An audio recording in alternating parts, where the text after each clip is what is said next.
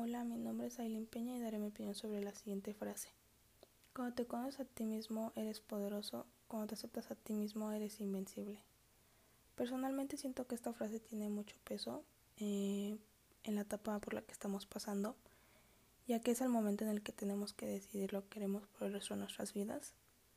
Y esta materia me ha ayudado mucho a darme cuenta de que soy capaz de hacer cosas que no pensaba y a abrir mi mente y considerar eh, nuevas carreras y, y ese tipo de cosas.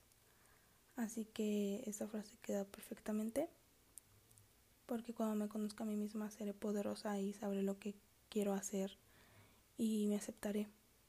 Entonces, esa es mi opinión.